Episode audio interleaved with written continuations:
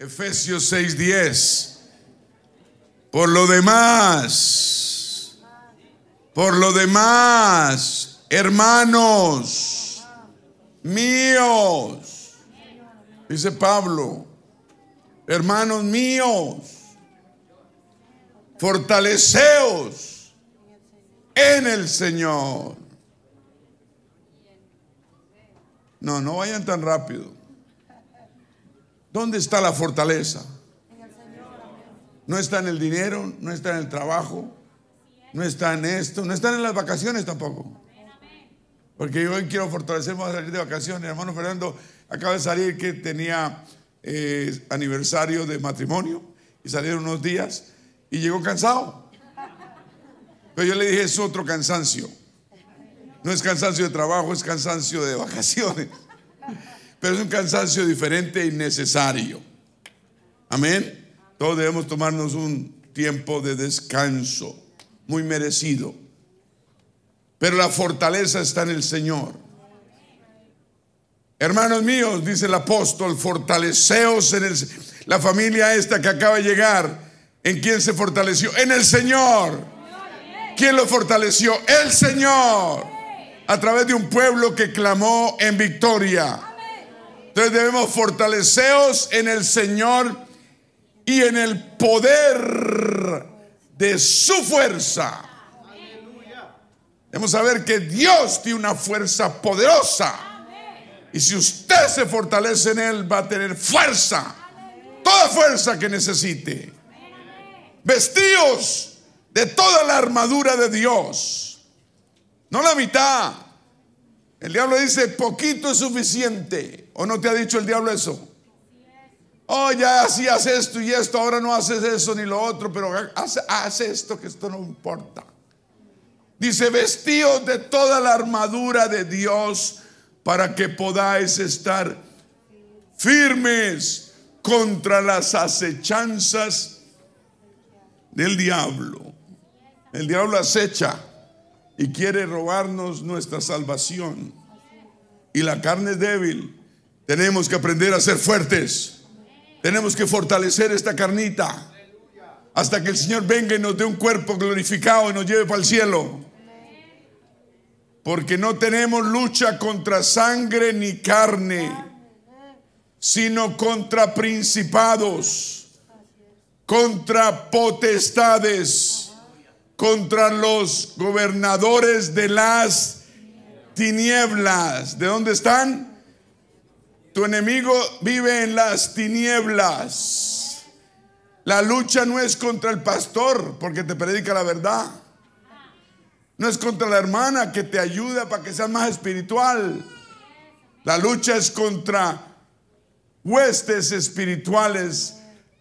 No es principados, potestades, gobernadores que gobiernan la oscuridad y las tinieblas.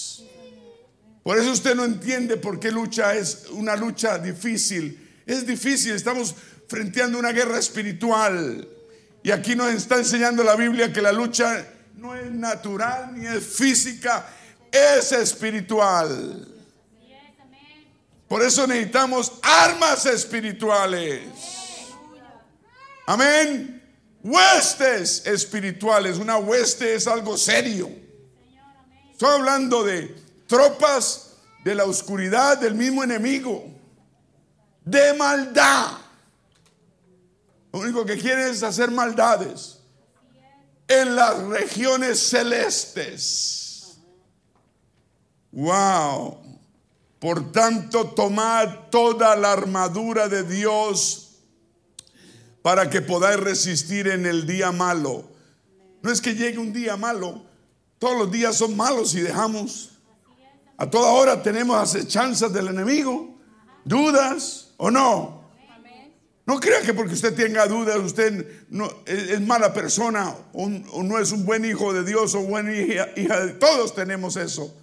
Pero seguimos luchando. para poder resistir en el día malo, en el día malo, el día malo, en el momento malo, en toda situación mala y habiendo acabado todo, estar qué? Firmes. Te damos gracias, Señor, por tu palabra en esta noche, esta tarde. Gracias por los milagros, proezas, por tu unción poderosa. Aleluya, usa este vaso de barro, ministra nuestros corazones, mentes, almas, cuerpos y espíritus. En el nombre de Jesús te lo pedimos. Amén. Un aplauso al Señor. Damos la bienvenida a todo visitante que esté acá. Amén. Haga esta su iglesia, su casa espiritual y su puerta del cielo. Aleluya. ¿Cuántos dicen amén? Vamos a hablar por un ratito la guerra espiritual que tenemos todos los creyentes. Es una guerra espiritual, usted y yo. Yo no me he graduado. Así usted lleve 60 años en este camino, no se ha graduado. Es una guerra continua y, diaria. Y la palabra nos dice qué debemos hacer.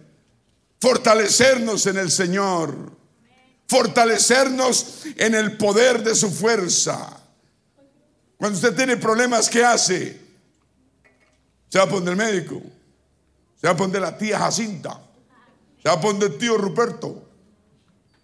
Usted tiene que aprender a fortalecerse en el Señor. ¿Me está escuchando? Y cada uno debe aprender a fortalecerse en el Señor de una forma u otra. Él es nuestra fortaleza, Él es nuestro pronto auxilio en toda tribulación. Habla con Él, Él es tu Padre, Él te cuida si tú le permites. Esa es la única fuerza que todos necesitamos y queremos y debemos buscar. Gloria a Dios. Pablo describe el estilo de vida de todo creyente como una qué? Guerra. Estamos en guerra. Parece que no me creen. Aunque a mí no me crean, pero crean la palabra. Estamos en guerra. Todos los días. La vida del creyente no es de puros pastos verdes y flores rosadas, rojas y tréboles de cuatro o cinco hojas. Pero es una constante lucha, pero en victoria. Una constante lucha para vencer la carne y el enemigo. ¿O no? Y vale la pena. Porque el premio, el premio supremo es la vida eterna. El cielo, la nueva Jerusalén. Entonces vale la pena cualquier guerra que afrontemos, cualquier situación que enfrentemos. Es como un campo de batalla. Pero debemos seguir caminando hacia adelante y estar continuamente atentos a toda mina explosiva, camuflada, que por ahí se aparezca, escondida. La Biblia habla que nos lanza el enemigo dardos de fuego a nuestra mente. Dudas. ¿Quién tuvo duda ayer, hoy, esta mañana? ¿Tiene duda ahorita? Son dardos de fuego del enemigo. Para poder ser victoriosos en nuestra vida debemos ver el camino que tenemos como una guerra espiritual. Y es una guerra. Dice un refrán que soldado prevenido no muere en guerra. La podemos aplicar acá. Un creyente prevenido no muere en guerra. Tenemos que ser creyentes prevenidos, que están atentos, personas proactivas, no reactivas. Los bomberos son reactivos, llegan cuando la casa ya incendió. ¿Qué pasó? El dueño se descuidó. ¿Sí? Se descuidó el dueño. Entonces, para poder ser victoriosos en nuestra vida, debemos verla como una guerra espiritual. Y es una guerra de vida o muerte. O es el cielo o es el infierno. No hay término medio. Amén. Leemos la Biblia, el Señor comenzó su, su, ministerio con un ayuno de 40 días. Y nosotros dejamos de, de, comer un día y ya estamos, nos echamos a morir. Y él ayunó 40 días. Ah, ese era el Señor, sí, pero él estaba, él era totalmente hombre. Él recibió de su madre María un cuerpo como el suyo y el mío de sangre y carne que estaba acostumbrado a comer como usted y yo. Por eso es que él, pudo ser un sacrificio en la cruz para que tú y yo seamos salvos. ¿Cuántos dicen amén? Entre más proactivo, digan proactivo, quiere ser actuar antes de que la catástrofe llegue. ¿Se entendió? Actuar antes de, no después de, a recoger cenizas. Entre más proactivo seas tú en tu caminar, menos opciones vas a va a tener el enemigo de tu alma de dañarte. Código al vecino y dígale, seas proactivo. Sé proactivo, sé proactivo. Deje de reaccionar, bombero. Uno va, manejando y, ve el, ruido del carro de bombero, no, y uno se quita. Y yo siempre pienso, esa casa ya está en el, suelo. Llegan es cuando la estrellada ya, ya llegó y la persona está metida en el carro y no puede salir. Hermanos, y entre más un creyente verdadero pelee la batalla espiritual, más victorias va a tener. Hay que pelearle, hay que lucharle, hay que ser valientes. Esto no es para flojos. ¿Quiénes son los que van a arrebatar el cielo? Los valientes. Digan valientes. Tenemos que sacar valentía donde no haya. Tenemos que sacar fuerza donde no haya. Y hay bastante porque nuestra fortaleza está en el Señor. El problema es que no buscamos la fortaleza en el Señor. La buscamos en nuestra propia fuerza. Y nuestra propia fuerza es muy débil y muy limitada. Entre, más un creyente verdadero pelee la batalla, la, la batalla espiritual, más victorias va a tener. Pero no vamos a poder lograr nada con nuestra propia fuerza. La fe es buena, pero hay que ser luchadores. El pecado no lo vencemos solos. Este cuerpo siempre va a tender a desobedecer. Este, este cuerpo siempre va a tender. Es como ese, yo no sé quién ha vivido en el campo, pero cuando, cuando un burro o una mula ¿no? la acostumbran a andar en el campo por un sendero, por un camino, y por ahí va. Y usted la lleva o se sube o lo que sea y usted la quiere tirar para otro lado. Y esa burra dice, no señor, es por aquí. Y jale, jale, jale. Y usted dele de todo. Y esa burra, yo no entendía. Una vez que me, yo fui a decirle a los, a los trabajadores, ¿qué pasó? Y tiraba para allá. Yo tenía que llevar no sé qué, un par de mulas, un par de burras ahí llenas de algo en, el rancho de mi papá. Y esas corcoviaban y no, no, no, no, no, eso no, y se iban por Así es, así somos nosotros. Queremos tirar por caminos pasados y antiguos. Este hombre que fue enterrado en el bautismo, en la sangre de Jesucristo, y resucitó un hombre y una mujer nueva, quiere volver al mismo estado, tiende, tiende. Por eso necesitamos caminar mirando hacia adelante, mirando al premio supremo, que es la vida eterna, aleluya. Cada vez que el enemigo te siga mermando la mente, metiendo duda, mira el premio supremo. Deja mirar para el piso, levanta tu mirada al Señor, mira el premio que vas a recibir y, date cuenta que sí vale la pena. Sí vale la pena. Si hay que dejar esto y dejar lo otro, lo vamos a dejar. Las cosas de este mundo no valen nada comparados con la gloria eterna. Nuestros hijos necesitamos, necesitan padres que sean valientes y fuertes todos los días. Nuestros hijos pequeños necesitan mamá y papá fuertes, valerosos. El esposo ayuda a la esposa, la esposa ayuda al esposo y ambos ayudan a los hijos. Y cuando los padres están medio flojos, los hijos apoyan. ¿Qué van a hacer de nuestros hijos si, nosotros tiramos la toalla? Necesitamos trabajar, necesitamos luchar. Es una guerra espiritual diaria. ¿Cuántos dicen amén? Pecado no lo vencemos solos. El pecado lo vencemos cuando somos obedientes.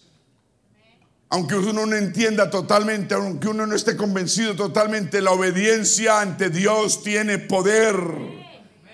Estar sujetados a Dios, a su palabra, eso nos ayuda, eso nos respalda. Gloria a Dios. Y entre más luchamos, más vencemos. Más victorias obtenemos. Amén. Y más confianza vamos a tener de Dios. Entre más flojos somos, más flojos nos volvemos. Entre más débiles estamos, más débiles nos volvemos. Esto no se mejora ni se queda igual. Esto se empeora. El hombre y todo lo que existe aquí en la tierra tiende a la decadencia, tiende a la muerte. Por eso Dios nos dice en su palabra que debemos ser hacedores y no tan solo oidores.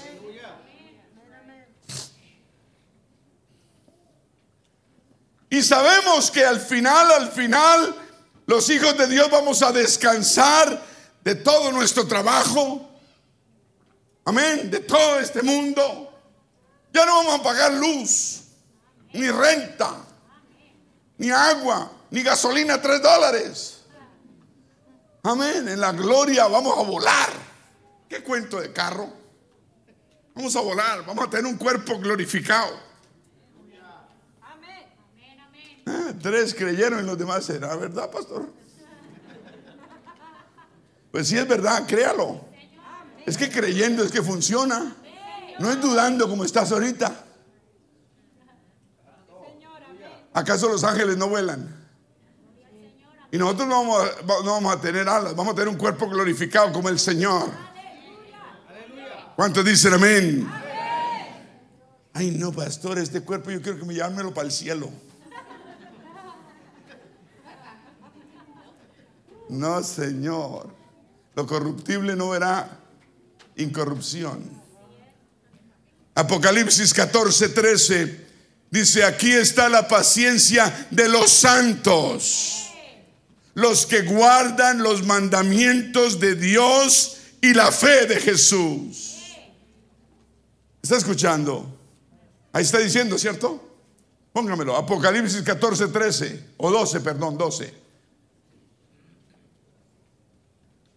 Aquí está la paciencia de los santos de la iglesia. Usted sí. Usted tiene el Espíritu Santo, la Biblia lo llama un santo de Dios. Amén. Santificado con el Espíritu Santo.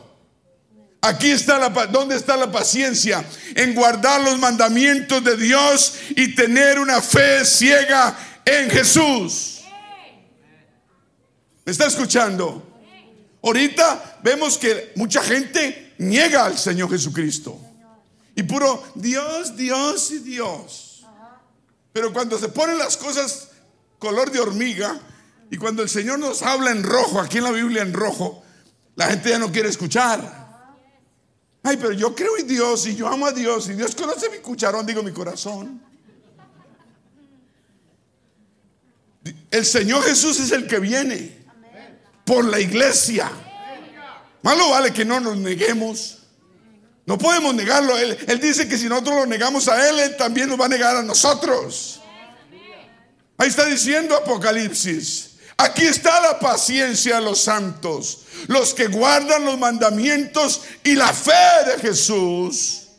Y oí una voz del cielo, una voz que desde el cielo me decía, Juan, escribe Bienaventurados de aquí en adelante los muertos que mueren en el Señor. Sí, dice el Espíritu, descansarán de sus trabajos porque sus obras con ellos siguen. ¿Cuántos quieren descansar? Pero aún no vamos a descansar, tenemos que ser valientes mientras tanto. Aún hay cosas que hacer, almas que salvar Y gracias a Dios por, por los hermanos en esta iglesia que están preocupados en salvar almas salvar almas, no preocupados por sí mismos, sino salvan almas, queriendo ayudar a bendecir, que reciban esa revelación. Aleluya. Debemos, hasta entonces debemos aprender a luchar, diga luchar, a esforzarnos. Tú tienes que esforzarte más. Tú, tú de flojo no vas a lograr. Y cuando hablo de flojo no es un insulto sino que estamos tratando sin toda la fuerza que podemos tener. ¿Está escuchando? O sea, débilmente, más bien, en vez de flojo, débil. No podemos caminar este camino débilmente, tenemos que ser valientes. Habla de una lucha, habla de una guerra espiritual. Pero tampoco se me, vuelve muy, muy... No, no, no. Tenemos al Señor que nos respalda. Tenemos su Santo Espíritu que nos guarde y protege. Amén. No debemos permitir que la mediocridad nos llene y cobije. ¿Qué es lo que dice el enemigo? El enemigo es un mediocre. Y por mediocre perdió el puesto en el cielo. Y fue lanzado del cielo y los que lo siguieron fueron lanzados con él. Una tercera parte de los ángeles del cielo fueron lanzados. Son los, los, los, espíritus malos que ahora combatimos. Por mediocre. Los mediocres no van al cielo. Los valientes son los que arrebatarán el, el, reino de los cielos. Debemos luchar, debemos esforzarnos más. Debemos ser mejores todos los días. No igual, no peores, mejores. No podemos permitir más mediocridad en nuestra vida espiritual. El hombre, el hombre tira a, lo mínimo, ¿cierto? ¿Qué es lo mínimo que puedo hacer? ¿Qué es lo mínimo que tengo que hacer, pastor, para ir al cielo? A mí no me pregunte eso. Porque es una pregunta mediocre. La Biblia habla de que debemos ser valientes. Lo que haya que hacer.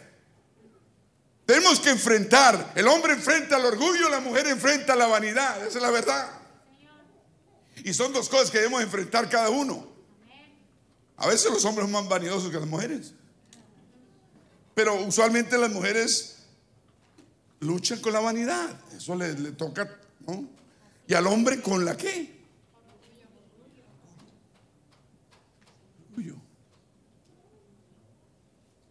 Y el diablo era orgulloso y vanidoso al mismo tiempo. ¿Está escuchando?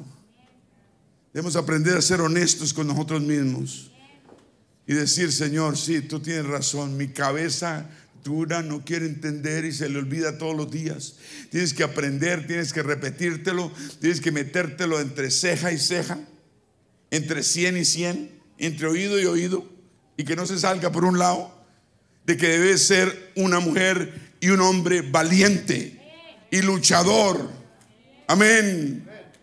Debemos luchar no por luchar, debemos luchar para ganar. Esto no es un partido de fútbol. Y uno quiere ganar y si le gana, ah, bueno, me ganaron. Aquí hay que ganar, aquí no hay otra opción. ¿Me está escuchando? Debemos aprender a ser honestos con nosotros mismos, repito. Tenemos que admitir errores. Tenemos que aprender a admitir nuestros propios errores. Y decir sí, y decir sí, admito, fui débil, esto la embarré, caí, esto no lo vuelvo a hacer. Y arrepentirse uno de corazón y Dios le da una nueva oportunidad. Debemos quitar esas malas costumbres que traemos. Usted no es la única persona que trae malas costumbres, yo traía también 24 años de malas costumbres. Pero cuando uno nace de nuevo, uno tiene que regenerar esta vida.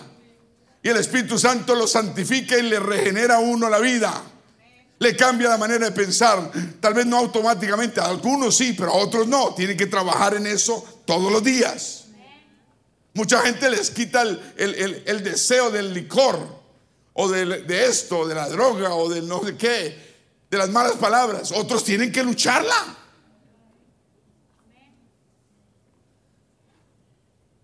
Todos los días tenemos que luchar. No nos cansemos de hacer el bien. Tenemos que tener un excelente testimonio siempre. Y, no ser nunca piedra de tropiezo para nadie. No sabe cuánta gente lo está mirando, especialmente su familia, usted. Que Dios lo está usando a usted y lo que Dios empezó en su vida. Y mucha gente está diciendo, uy, yo tengo que ponerle ganas. Porque han visto el cambio en su vida. Han visto a otra persona en usted. Han visto que Dios es que Dios vive, que Dios es real, que Dios cambia, que Dios transforma. No, usted no es perfecto ni yo tampoco, pero estamos en el proceso. Seamos valientes, sigamos luchando, sigamos adelante. Digan el nombre de Jesús. La mente está continuamente buscando, buscando salidas, buscando salidas. Por eso ponen exit, exit, exit. Cuando la cosa se pone caliente, cuando el edificio se enciende, la gente...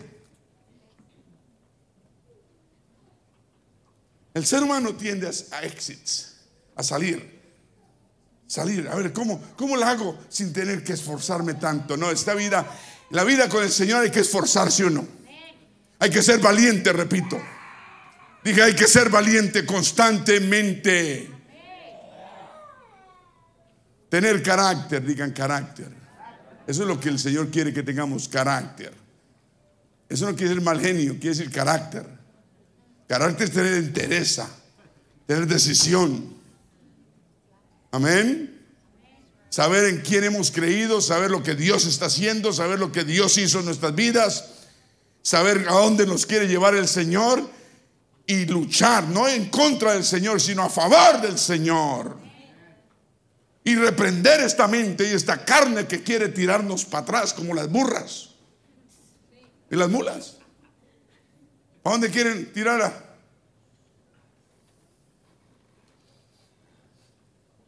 Digan tener carácter de Dios. ¿O no? ¿O usted no se ve a veces hablando cosas que dice, uy, ¿esto qué pasó? Deje de hablar tonterías. Aleluya. Debemos aprender a tener celo por las cosas sagradas de Dios, celo. Celamos más otras cosas que las cosas de Dios, qué vergüenza. Somos más celosos de que del carro. A veces del deporte que practicamos, del trabajo que hacemos. Somos más celosos de, pero debemos aprender a ser celosos de las cosas de Dios. ¿Hasta cuándo? Hasta el final. Hay que esforzarnos a ser verdaderos. Luchar y entender que las armas no pueden ser carnales, sino tienen que ser espirituales, poderosas en Dios. Y se lo voy a mostrar, 2 Corintios 10:4. 2 Corintios 10:4. Lo dice claramente.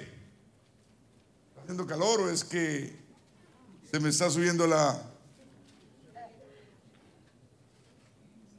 El Espíritu Santo. Porque las armas de nuestra guerra milicia no son carnales. Las armas deben ser poderosas en Dios para que puedan destruir las fortalezas del enemigo. Pero no, chiste perro. Que chiste perro. chiste perro. Eso es lo que el enemigo quiere que le digamos, chiste perro. Hace dar cuenta lo débiles que somos. Al diablo no se trata así que chiste perro. Te reprendo, Satanás, en el nombre de Jesús. Te me quitas de aquí ahora mismo. Cuando le lleguen dudas a su mente, dudas, porque el diablo es lo que hace debilitando a la gente, debilitando a los creyentes, sobre todo los nuevos que están luchando. Reprenda sus pensamientos, reprenda sus dardos de fuego. ¿Me está escuchando? Porque si no, lo va a claudicar. Cuando la depresión pega, usted tiene que reprender esa depresión. Dicen que lo mejor para la depresión es ayudar a la gente. Y usted ayuda a la gente, ayuda a la gente, se dedica a ayudar a la gente, no a usted mismo, sino a la gente, a los demás, sin recibir nada a cambio y la depresión se va. Es como un espíritu. Que el enemigo dice, uy, uy, uy, estoy ayudando, uy, ¿qué estoy haciendo? Me voy.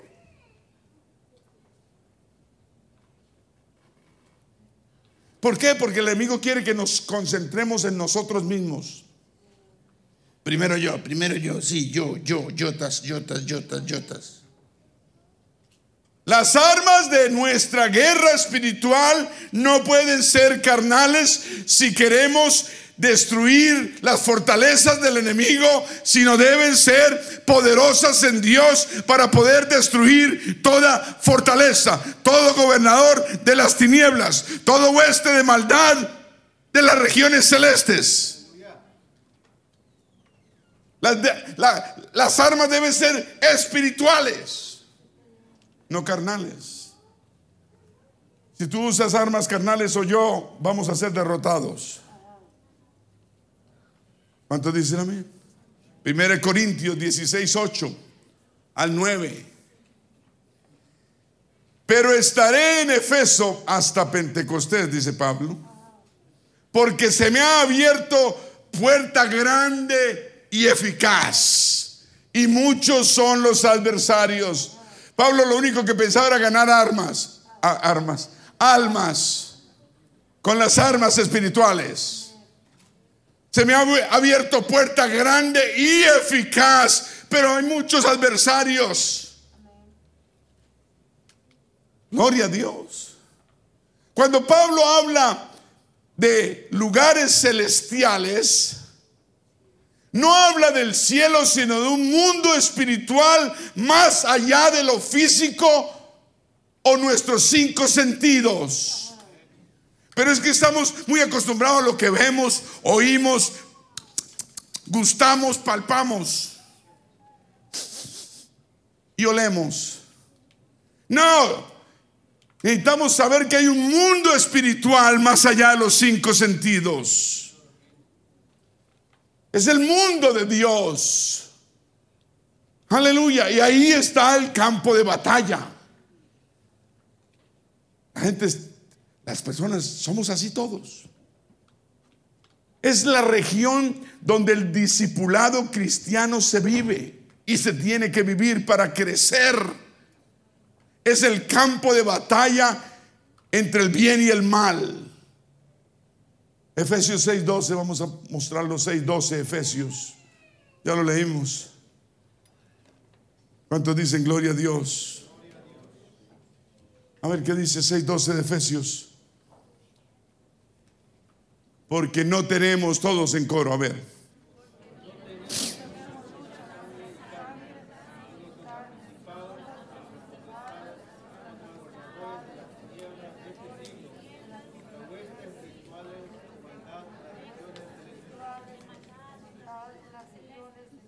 Regiones celestes. Aleluya. ¿Qué características tiene esta guerra espiritual? Me alegra que haya preguntado se tardó. Primero que todo, esta guerra espiritual tiene la característica que es una batalla interna. ¿Es una batalla qué? ¿La llevamos quiénes? Todos. Romanos 7:23 dice, Pablo dice, pero veo otra ley.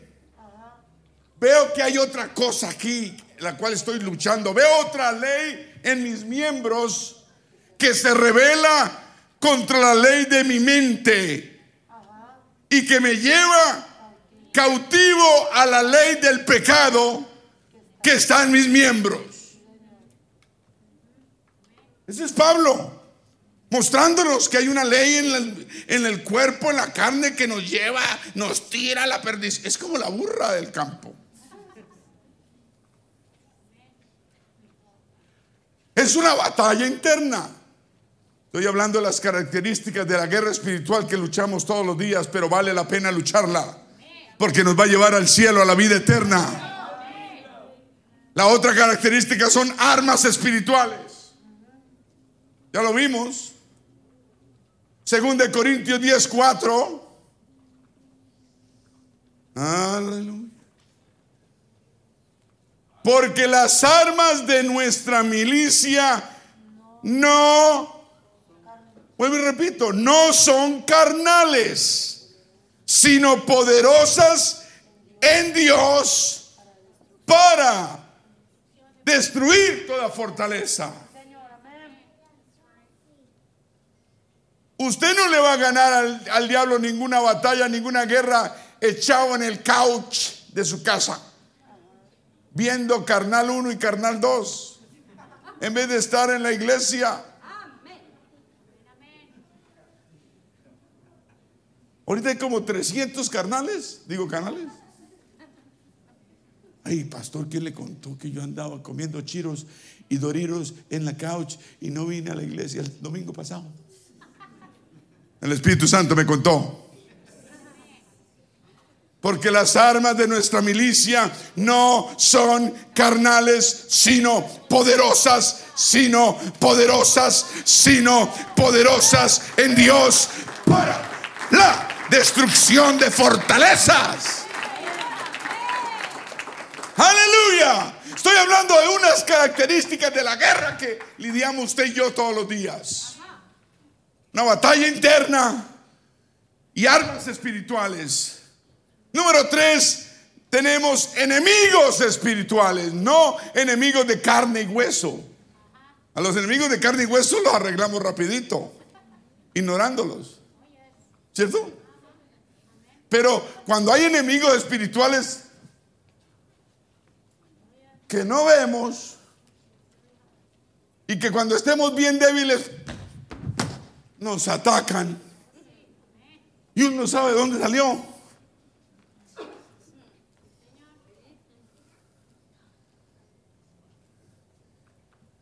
Porque no tenemos lucha contra sangre ni carne, sino contra principados, contra potestades, contra los gobernadores de las tinieblas de este siglo. ¿Usted sabe quién rige este mundo? Eso, los gobernadores de las tinieblas. Este mundo lo maneja, por eso está pasando lo que está pasando. Ayer estábamos hablando, hablando con un hombre metodista, metodista, un hombre de 58 años, casado con hijos, y hablando de su iglesia metodista que se, que se, que se, escarrió. Dice que, que, que, que haciendo cosas inmorales, casándose hombres con hombres mujeres con mujeres, y que ya no es, que ya no es el, pastor, sino la pastora y que la pastora ya no tiene marido, sino marida. Y él dijo, es que se, fue, se acabó. Y él creció en, el la, en la iglesia metodista, me imagino que años. Este mundo lo rige eso. Dice, gobernadores de las tinieblas de este siglo. Esa es la lucha. Huestes espirituales de maldad. ¿Usted cree que el diablo quiere que usted lleve a sus hijos al cielo? ¿Usted cree? ¿Y va a hacer todo lo posible para, para mermarlo a usted? ¿Para bajarle el ánimo? ¿Para debilitarlo? ¿Para meterle mentiras, zancadilla, tropiezo? Pero hay poder en el nombre de Jesús. Diga, hay poder en el nombre de Jesús. Diga, llegaste tarde, miserable. Llegaste tarde, diablo feo y porquería. Usted tiene que aprender a hablarle al enemigo como debe hablarle. Ningún chiste perro. Dije, llegaste tarde, dile, dile, llegaste tarde. Cierra esa boca que te huele feo, diablo feo. El diablo te condena porque él es un condenado. Él mismo se condenó por... Usted ya sabe por qué. Otra característica es que somos soldados de milicia. Los que han estado en el ejército saben que es la milicia, ¿no? Lo militar. Somos soldados de la militar. Somos soldados de Jesús. Que vamos al cielo. Ya estamos en guerra. Una guerra espiritual. Y el Señor nos quiere llevar al cielo. Y el diablo no quiere dejarnos. ¿Quién va a ganar? Pues el que usted más alimente. que anda en la casa no está alimentando sino al enemigo. Y yo le he dicho siempre que, que dentro de uno hay dos perros, uno blanco y uno negro peleando.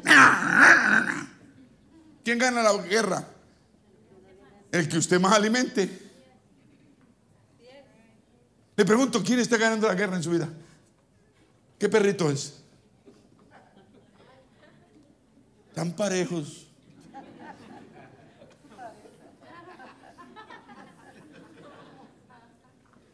Tan parejos. A veces queremos vivir apenas en lo mínimo, en el, en el borde. Pastor, mira que si hago esto voy para el infierno. Pastor se rasca la cabeza y dice, si dudas, no lo hagas. ¿Qué es eso, pastor? No entiendo. Señor, dame paciencia. Paciencia vamos a tener. Yo creo que me ha caído el pelo de tanta rascadera. Sí, tanta rascadera. Rascadera. Lo bueno es que ahorro bastante shampoo. Ah, eso sí. Y está caro. Ahí están hablando de champú. ¿Quién? ¿Alguien está hablando de champú hace un rato? Digan milicia. La milicia lo prepara uno para la guerra. La milicia es un acto de disciplinar los soldados para una guerra espiritual. La milicia. Amén. Número cinco, debemos pedirle a Dios consagración completa. Pero no diga, Señor, conságrame. Te pido que me consagres. Pero te dice, conságrate tú. Ese es su trabajo. Si usted trata, yo lo ayudo. Si usted decide y pone su voluntad, yo estoy detrás suyo. Si usted tiene ganas, pues yo estoy ayudándole.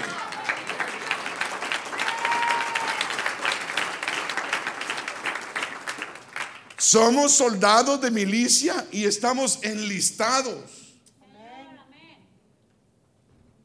Yo respeto a los que han ido al ejército, pero yo nunca quise ir al ejército.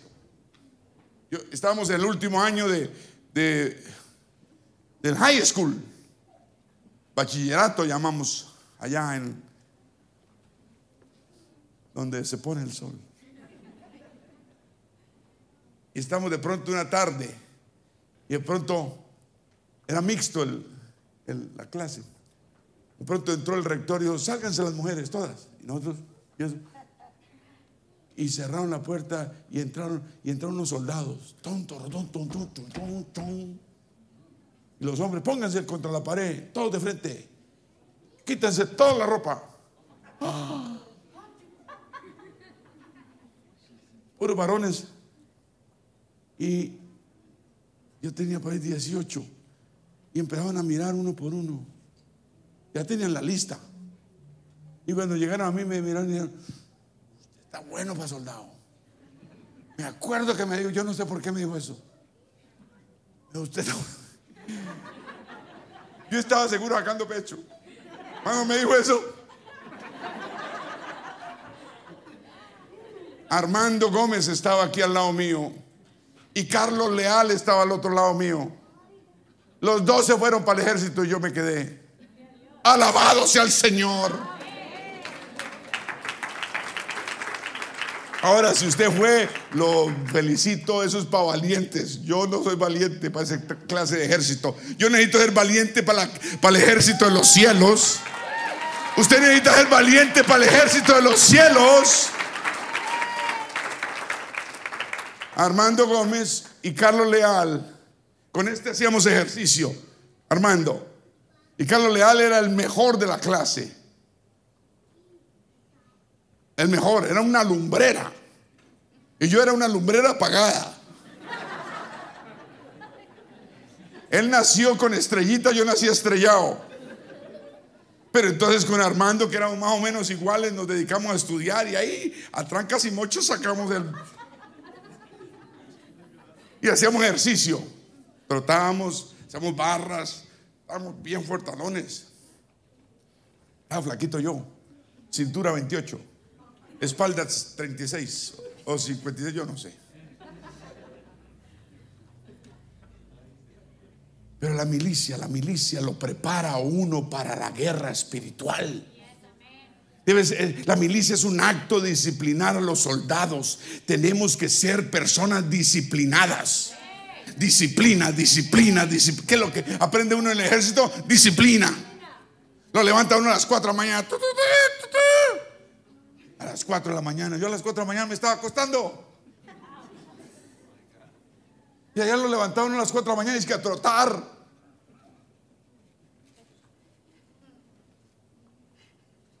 Segunda Timoteo 2:4, aleluya.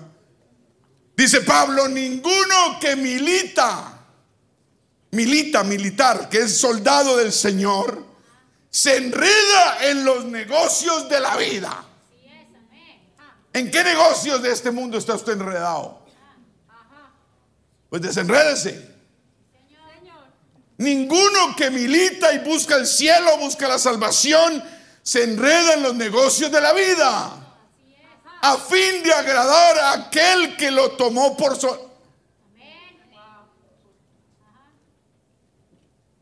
¿Está entendiendo este versículo? El que tiene oídos espirituales, oiga lo que el Espíritu dice a la iglesia. En ninguno que milita se enreda en negocios de este mundo. ¿No es eso lo que el diablo quiere que usted se enrede? Está usando gente para enredarlo, enredarla. Amiguitas del pasado. Gente que usted conoce. Ay, pero son buenos. Me los quiero ganar para el Señor. Pero te está ganando a ti.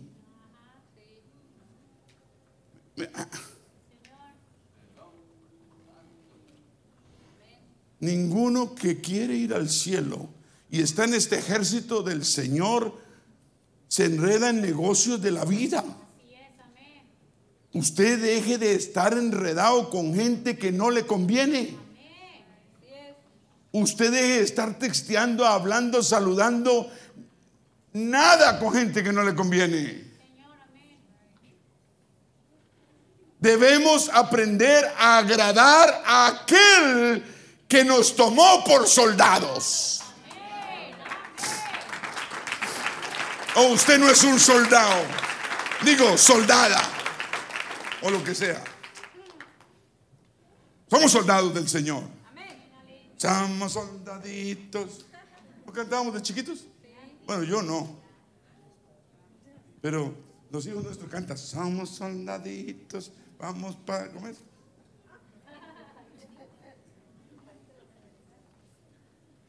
Ninguno que, que milita se enreda en los negocios de... Ahora, si usted está medio enredado, no es que usted esté del todo llevado. Hay solución. Desenrédese. Desenrédese. Usted está medio enredado, pero qué hace? Se libera.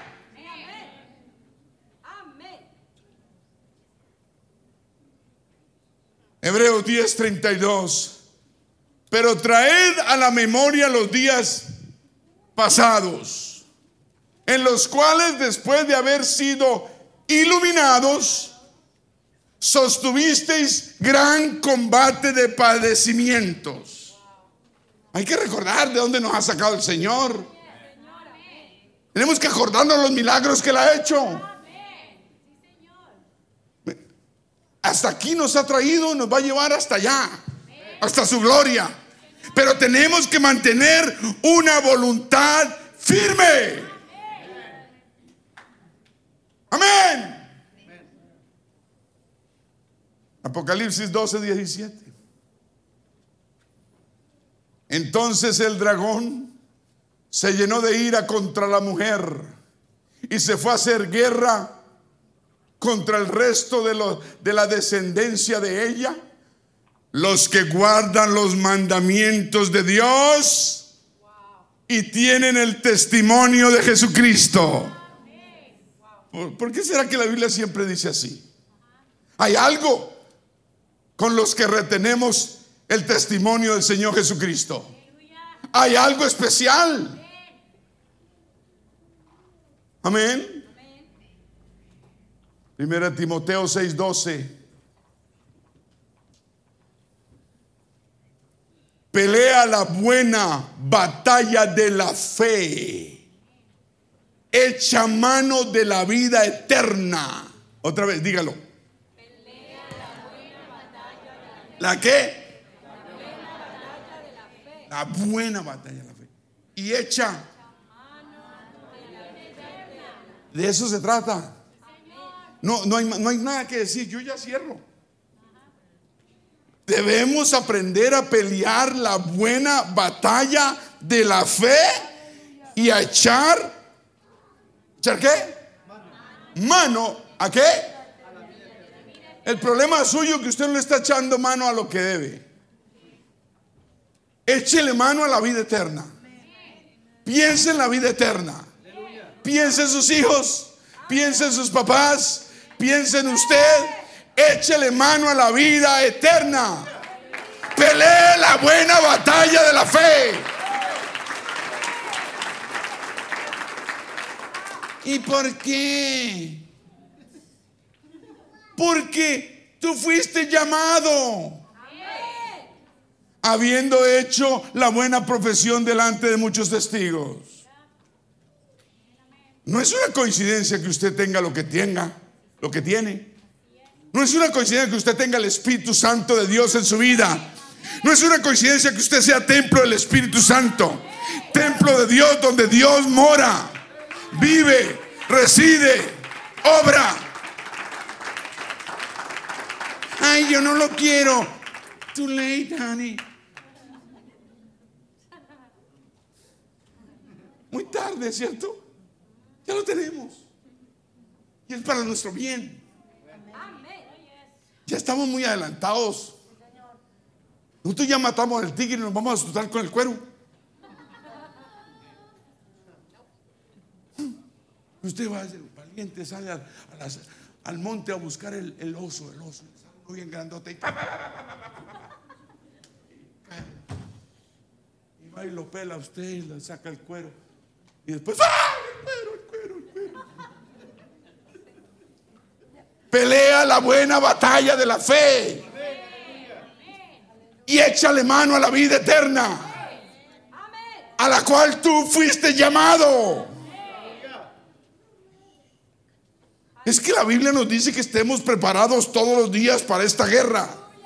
Por eso en la iglesia hay que venir a la iglesia. No hay que fallar. Tenemos que enlistarnos, tenemos que prepararnos. En el ejército he oído que lo saca todos los días a trotar. Y tiene que tener un físico tremendo. Igual en este camino tenemos que tener un físico espiritual tremendo. Ejercitar. Preparándonos todos los días. La iglesia es tan importante. La alabanza a Dios es tan importante. Alejarnos de las malas gente es tan importante. Si queremos vivir una vida en victoria, tenemos que hacerlo. Tiene usted que pensar, ¿qué es lo que me está a mí mermando? ¿Qué es lo que me está a mí rebajando? ¿Qué es lo que me está a mí llenando de negatividad? ¿Qué es? Y decir, no Señor, no Señor, ya he oído ese cuentico, no lo voy a aceptar. No me voy a ir por ese camino, ya me fue mal. El diablo pinta paraísos y pinta mentiras. ¿Por qué cayó Eva y, y Adán? Porque oyeron la voz del enemigo. Ese es otro tema.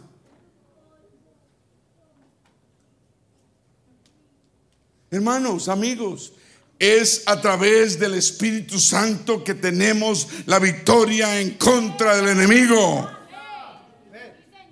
Dije, es a través del Espíritu de Dios. Hebreos 2.14.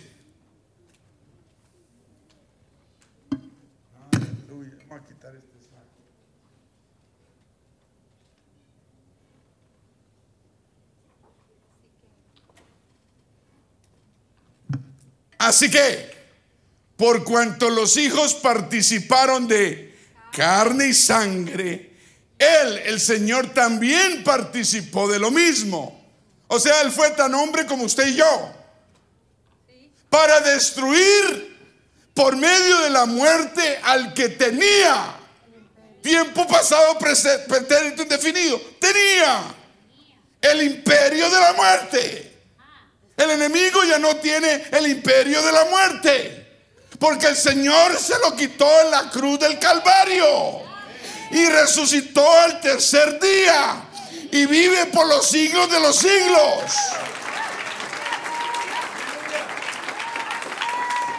El diablo tenía el imperio de la muerte. Pero ya, ya no. Dios le destruyó el imperio. Es cuando nos rendimos a Él que las cosas funcionan no hay rendición, no hay nada. Por eso, por eso la gente que, alaba, es bueno que levante las manos. Cuando un, ladrón le dice a uno, levanta las manos. Uno, ríndete. La billetera. Uno bien tacaño dice, ¿la qué? billetera, déjame pensarlo. La muerte o la billetera, déjame pensarlo.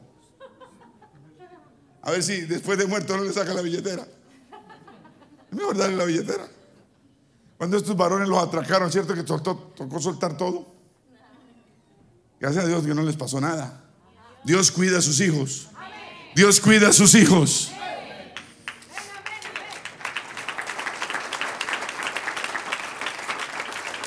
Digan, es cuestión de rendición. Es rendición, es rendición, necesitamos rendirnos rendirnos. Nos rendimos ante los jefes, ante el trabajo, ante Duke Power, ante... Nos rendimos. Pero ante Dios no queremos rendirnos. ¿Cuál es el problema? Es cuando nos rendimos en arrepentimiento y somos débiles delante de Dios y nos entregamos al Señor que Él nos hace fuertes. Según de Corintios 12, 9. Pablo dice, y el Señor me ha dicho, bástate mi gracia. Eso es lo que el Señor nos dice a nosotros. Mi gracia debe ser suficiente para usted y yo. Bástate, bástate. Conténtate con mi gracia. Porque mi poder, dice Dios, se perfecciona en cuando tú eres débil delante mío. Pero nos hacemos fuertes. Hacemos machos. los machos, en fin. Bástate mi gracia porque mi poder se perfecciona en la debilidad. Déjate de hacerte el fuerte. La fortaleza viene cuando somos débiles delante del Señor. Y la debilidad nos hace ser obedientes. Sé obediente, sé obediente, sé obediente.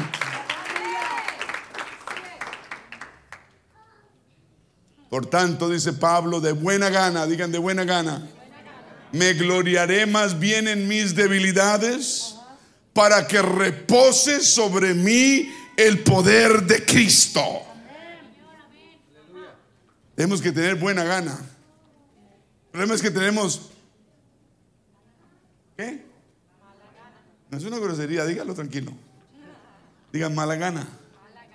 No tenemos buena gana. Esta familia llegó aquí porque tuvo buena gana.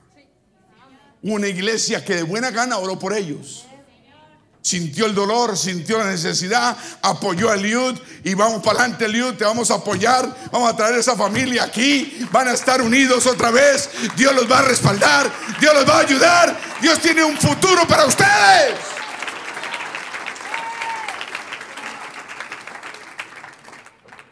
Por eso el profeta 700 años antes de que el Señor viniese a la tierra, dijo en Isaías 35, 4, Decid a los de corazón apocado, esforzaos, no temáis, he aquí que vuestro Dios viene.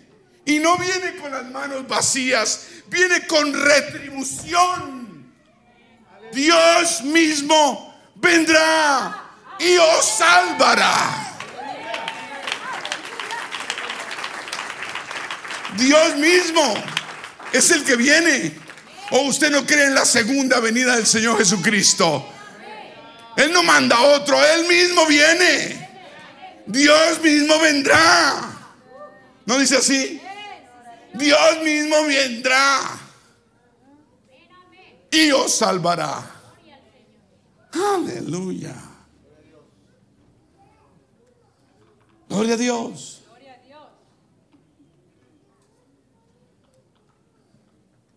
Ninguna condenación hay para los que están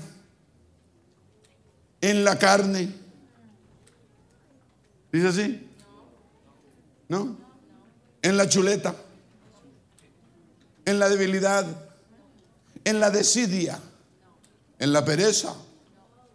No, dice, ninguna condenación hay para los que están en Cristo Jesús, los que no andan conforme a la carne, sino conforme al Espíritu. Porque la ley del Espíritu Santo de vida en Cristo Jesús, dice Pablo, me ha librado de la ley del pecado y de la muerte. El problema aquí es muerte eterna espiritual. Ese es el problema. Dígalo, muerte eterna espiritual. O muerte espiritual eterna. Como quiera decir. Aleluya.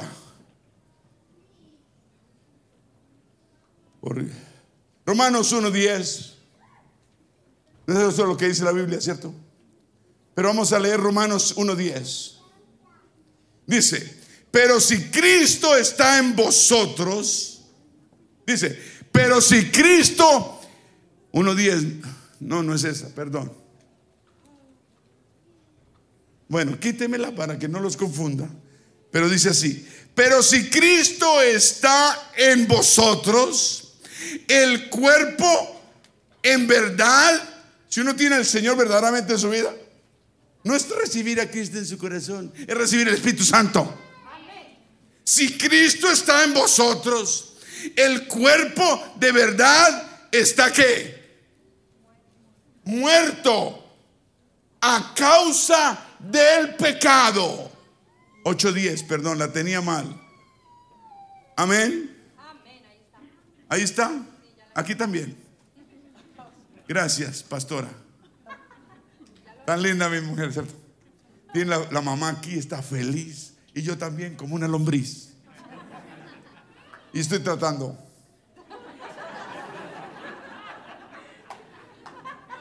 Estoy tratando, ore por mí. Romanos 8 días, ¿cierto? Yo dije que 1 10. No importa, pero es, leer la Biblia, ¿no? Pero si Cristo está en vosotros, no, y respetos a las suegritas y a los suegritos, ¿ok? Yo no estoy, no, no, no, no, no. Porque a mí también me va a tocar.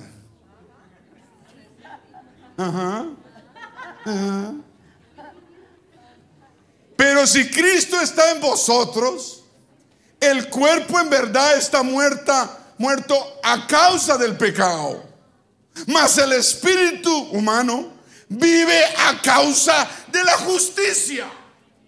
Ese versículo es poderoso. Es que usted me entiende ni ganas tiene. Dice así. Pero si ya voy a acabar en dos horas. Pero si Cristo está en vosotros, el cuerpo en verdad está muerto al pecado. Es lo que dice, ¿no? Uno debe estar muerto al pecado. Mas el espíritu humano, por yo estar muerto al pecado, el espíritu mío vive a causa de la justicia. No mía, sino la de Dios. No es mi justicia, es la justicia de Dios. Porque yo soy obediente a la obra redentora de la cruz del Calvario.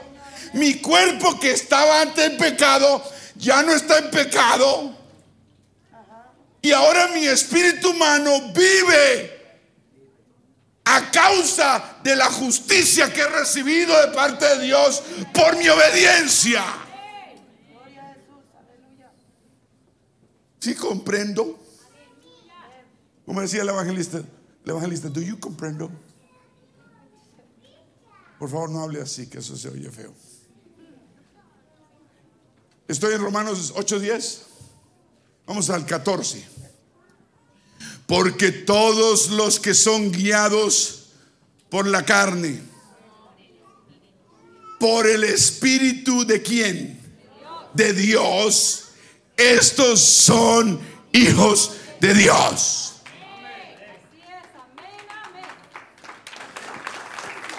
¿De quién te estás dejando guiar?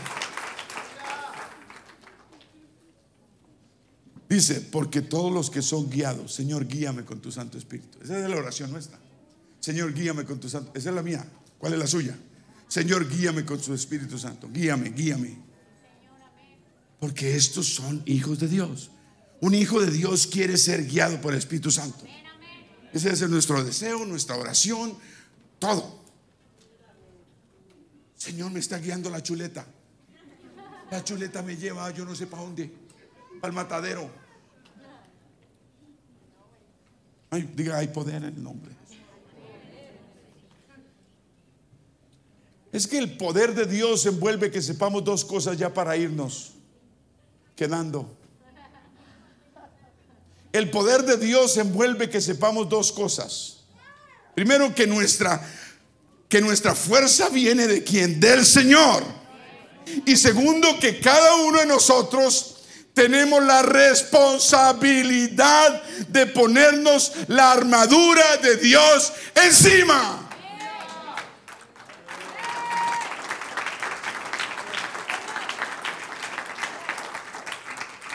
Póngase la armadura. No dice, no, no dice la armadura. Dice toda la armadura. No, pero queremos hacer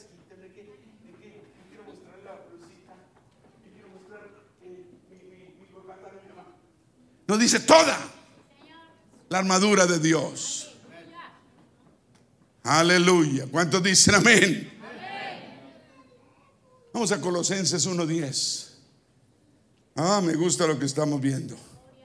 ¿A usted también? Ok. Desde que les guste, paramos pronto. Si no les gusta, voy a seguir.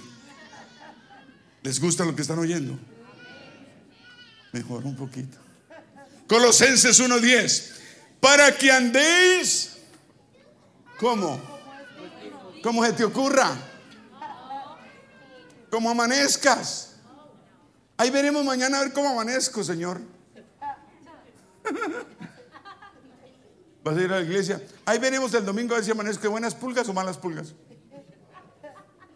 Para que andéis como es digno del Señor, agradándole en todo. Digan, eso es lo que no nos gusta, ¿no? Todo. Dicen todo. Llevando fruto en toda buena obra y creciendo en el conocimiento de Dios.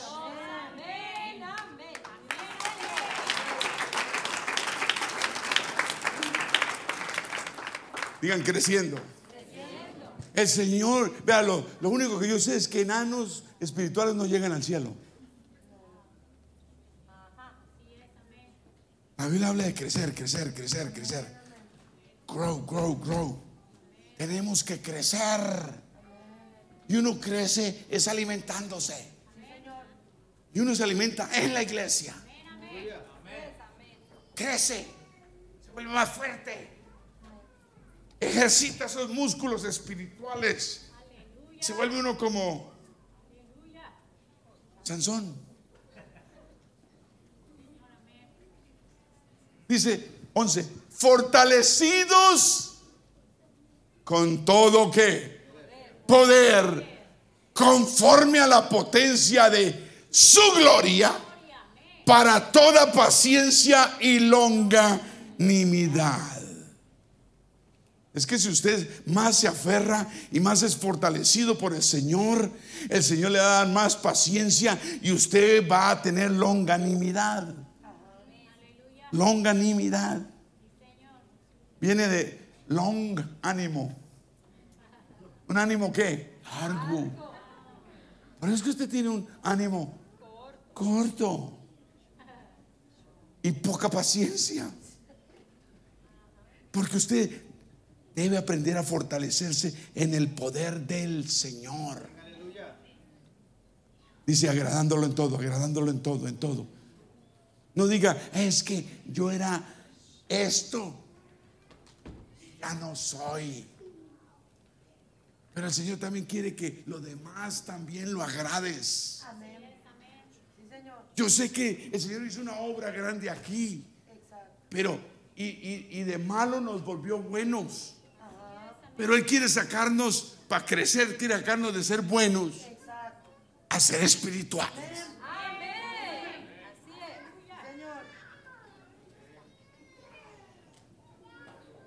Ah.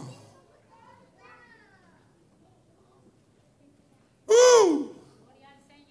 Primera Reyes 2.2 nos va a pegar duro.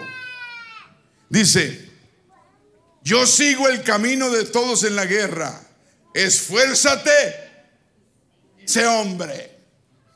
Wow. Lo más duro que le digan a uno, sea hombre. Un hombre dice, ¿a quién hay que pegarle? La Biblia nos dice, sea hombre. Y a las mujeres le dicen, sea mujer. Sea un buen padre. Sea un buen esposo. No, perdón, perdón. Un excelente esposo con el amén de los hermanos. Segunda de Crónicas 15, 7. Pero esforzaos. Es que la Biblia habla de esforzaos, esforzaos, esforzaos, esforzaos. Esforzaos vosotros y no desfallezcan vuestras manos, pues hay recompensa para vuestra obra.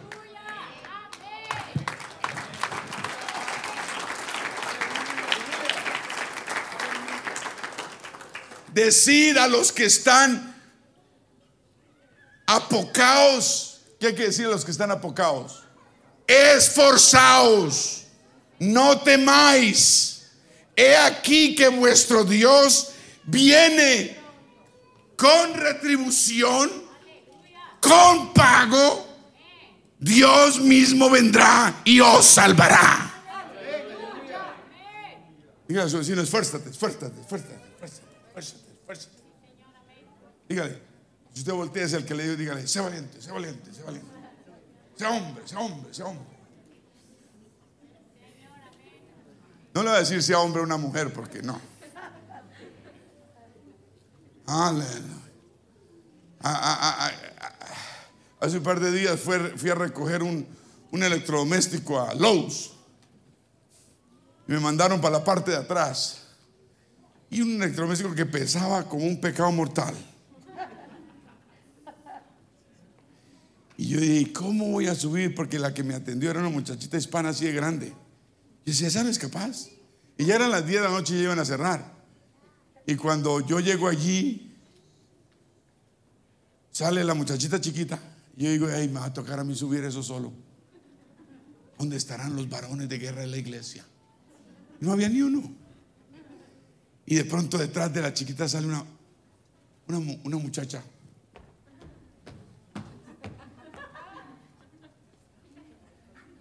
Y yo dije, gracias Señor.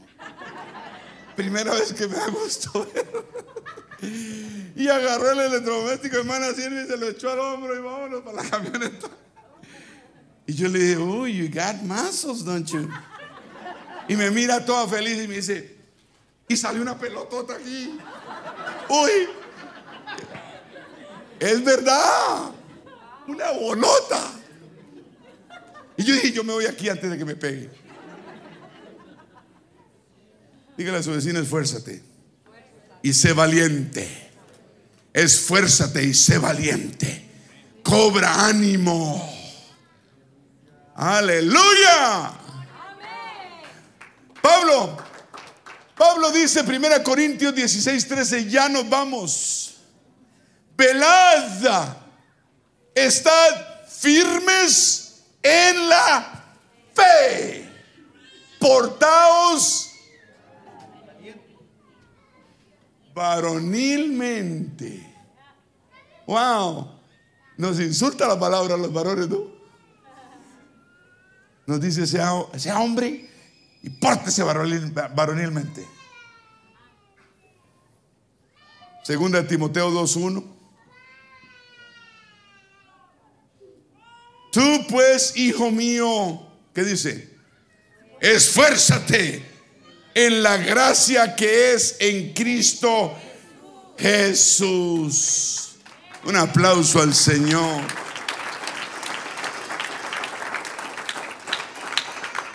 Hermanos, no es con ejército. No.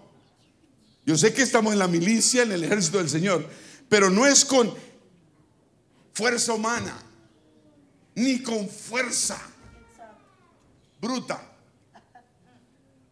sino con mi espíritu, dice el Señor de los ejércitos.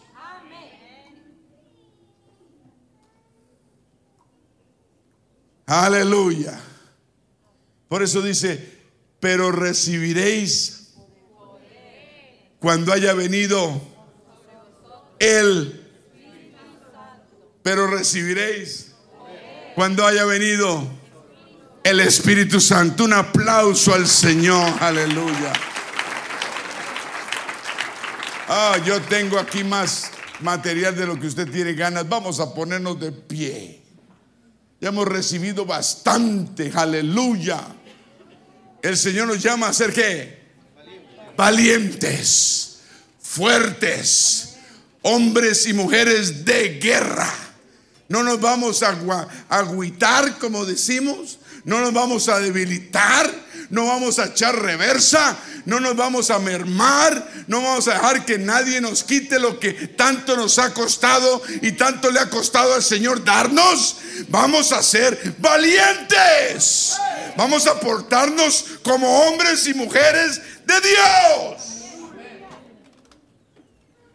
Diga, gloria a Dios. Pero recibiréis qué? Tenemos el Espíritu Santo, tenemos el poder de Dios. Ese poder es contra toda vuestra maldad. Tú eres un hijo de Dios, tú eres una hija de Dios. No hay vicio, no hay pecado, no hay diablo en el infierno que pueda robarte las manos de Dios si tú no lo quieres. Dije, si tú no lo quieres, el Señor no quiere, depende de nosotros. ¿Cuántos dicen amén? Depende de nosotros. Por eso debemos ponernos toda la armadura de Dios. No es con poquito, no lo hacemos con poquito.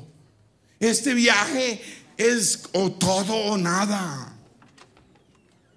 Ya quisiera poder decir, no, pues a, medias ya llegamos. Hay pastores que enseñan así. Hay, hay, púlpitos que enseñan que a medias llegan. Pero eso no es lo que la Biblia dice. Aquí no dice que a medias llegamos.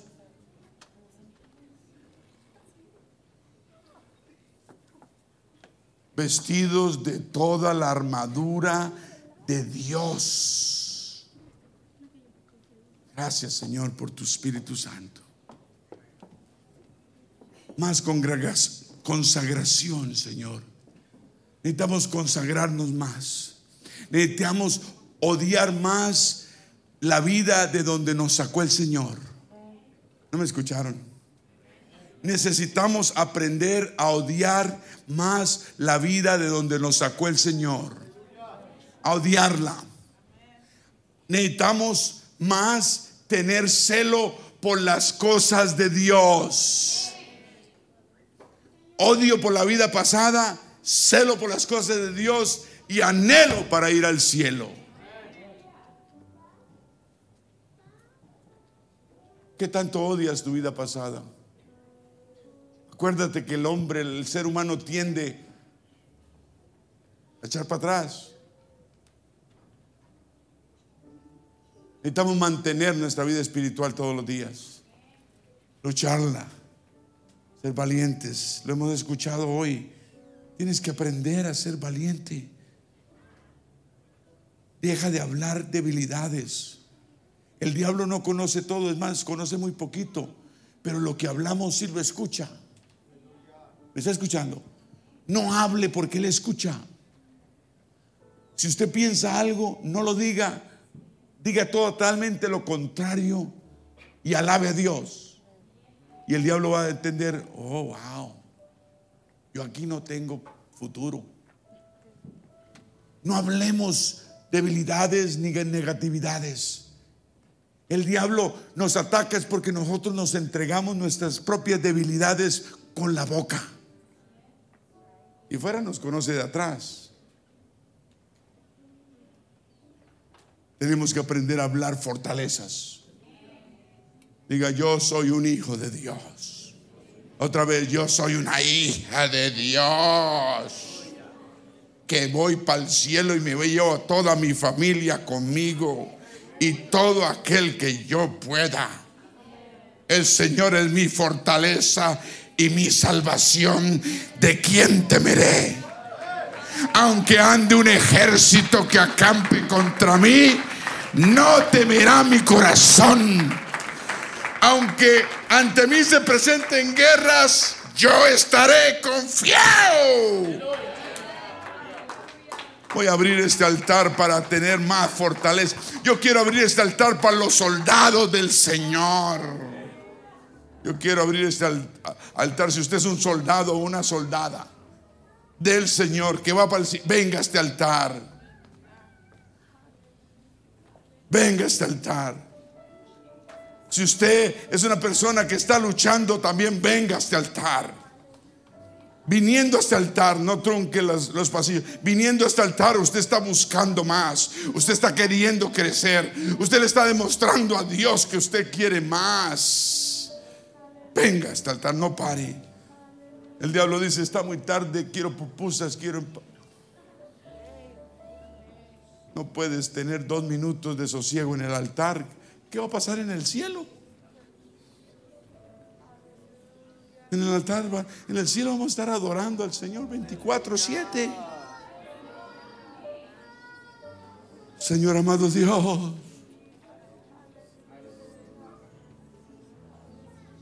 Soy más que vencedor. Soy más que vencedor por tu fuerza y tu poder. Me hago débil delante de ti, me hago débil, no fuerte, débil me debilito delante de ti, me apoco delante de ti, porque quiero ser fuerte. Perdona mis debilidades, perdona mis errores. No quiero caer más, no quiero, no quiero, quiero, quiero quedarme de pie y permanente. Madúrame, Señor. Quiero dejar esta mente infantil espiritual que, que sube y baja y torna y quita y pone y cambia.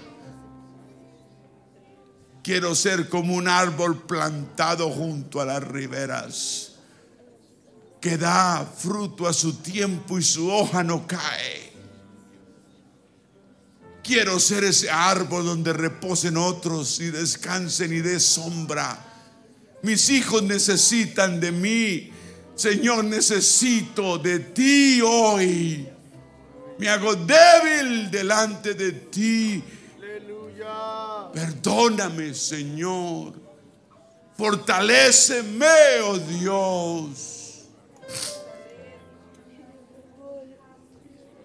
Y cotarroco sandarabocotorianda. Y la Ramona rianda rabocondo hasatoroboya. Y la ramondoroco torica andara bocondo ata.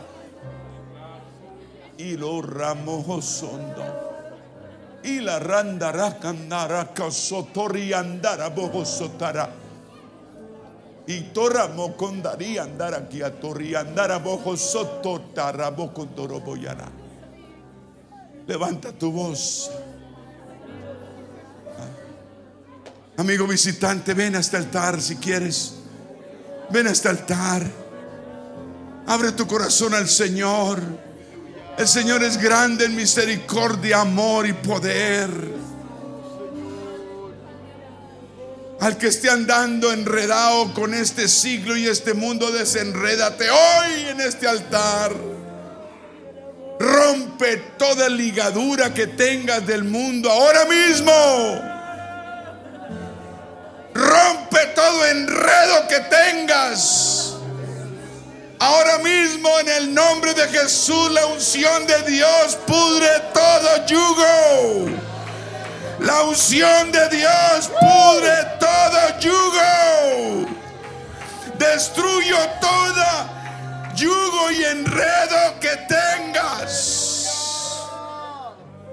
Y lo robo con roki andarabosoto. Aleluya. Levanta tu voz, levanta tu voz, levanta tu voz, levanta tu voz en ruego y alabanza.